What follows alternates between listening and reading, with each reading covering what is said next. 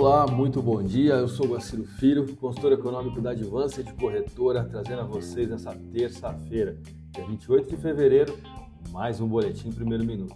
Com as principais notícias que influenciarão suas decisões no mercado financeiro, mercados globais, cenário político do dia em Brasília e muito mais aqui em nosso conteúdo diário. Wall Street e as ações globais se recuperaram nesta segunda-feira com dados econômicos positivos em busca por pechinchas mas ainda estavam próximas das mínimas de seis semanas, conforme investidores se preparavam para taxas de juros mais altas nos Estados Unidos. Não é apenas nos Estados Unidos que investidores acreditam que o Banco Central terá de continuar a elevar os juros para reduzir a inflação.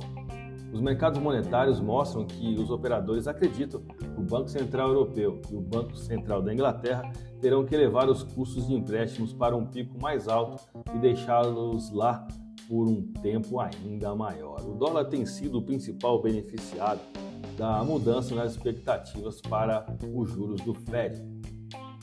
A moeda subiu 3% este mês em relação a uma cesta das principais divisas, me refiro aqui ao índice DXY, o que marca seu desempenho mensal mais forte desde setembro, quando atingiu a máxima em 20 anos.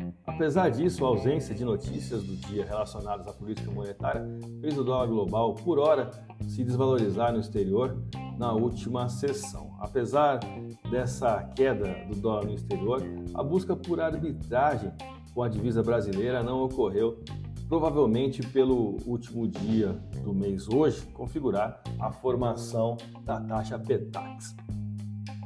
O dia para o câmbio brasileiro foi de volatilidade, porém sem muita exposição, alternando estabilidade e queda quando a taxa se posicionou ali um pouquinho acima do pivô. Vou falar sobre isso na análise técnica da, da moeda, ok? A medida é, com relação aos combustíveis é que tem é, chamado um pouquinho a atenção. E falando disso, o ministro Fernando Haddad indica ter dado um importante passo em seus objetivos até agora, depois de uma prorrogação contra a sua vontade. A desoneração de impostos sobre os combustíveis está com os dias contados. A medida sempre foi vista como impopular por uma ala do governo, por pressionar os indicadores de inflação.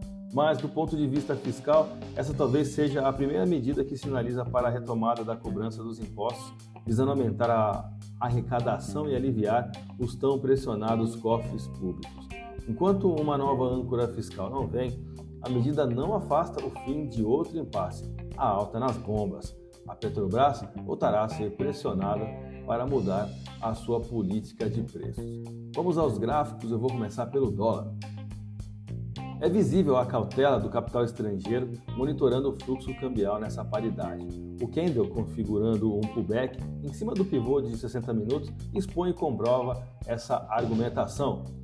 Não vamos nos prender em analisar tecnicamente ou os fundamentos do câmbio em dia de formação da PETAX, de forma que deixaremos as pontuações de suporte e resistência no gráfico para que possamos estudar os traçados pós formação da taxa referência do Banco Central do Brasil.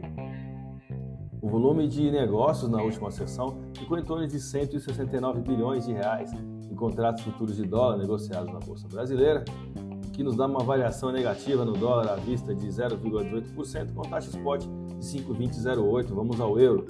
Em dois pregões, a paridade rompeu o canal de alta em busca da linha de tendência de alta, já antiga, formada há mais de três meses, que agora se converge com a média móvel de curto prazo, ou seja, de 21 dias.